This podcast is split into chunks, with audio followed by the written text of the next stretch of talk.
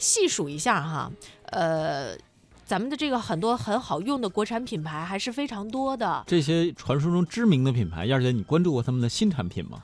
嗯，比方说像那个叫什么小泉，嗯、张张小泉的剪刀是吧？嗯他们好像是有开发像那个像瑞士军刀那种进修学习，嗯就那种便携式的哈嗯，。多功能的，呃，然后像这个扬州有一款国产的护肤品，嗯现在呢也是做了很多种的这个样子，嗯，但是跟互联网加的这个结合我不是很清楚。我还真是关注过永久和凤凰，还有其他几个国产品牌的一些众筹项目嗯啊。我曾经呢还在里边这个关注了很长一段时间，还差一点去参与啊。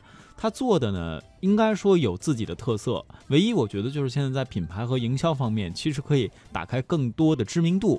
比如说，我们大家都关注过山地车，对吧？嗯这个现在很多大品牌、国际品牌就是外资的啊，确实做得很好。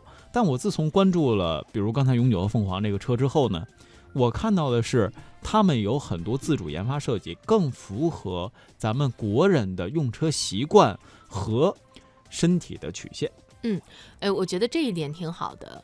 呃，一方水土养一方人，但是现在呢，好像很多朋友啊都非常迷恋国外的品牌，是吧？身上穿一个国产品牌呢，就会觉得有一点点的不好意思。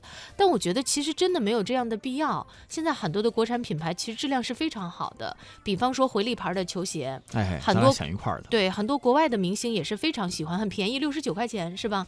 然后有一些超模，他们也在穿，穿了以后也非常有范儿，根本没必要就是去买一个国外的那种所谓潮牌小白鞋。嗯，呃，你这个两个花费的也不一样，关键呢，是吧？就是我觉得你那个潮度都不一样，其实穿回力也非常的潮啊。对啊、所以很多的时候，我觉得咱们对于国产品牌，你之所以不敢用，是你心理上的问题，不是人家质量上的问题。还有就是嗯重点看气质，你看燕儿姐穿什么，我都觉得特美。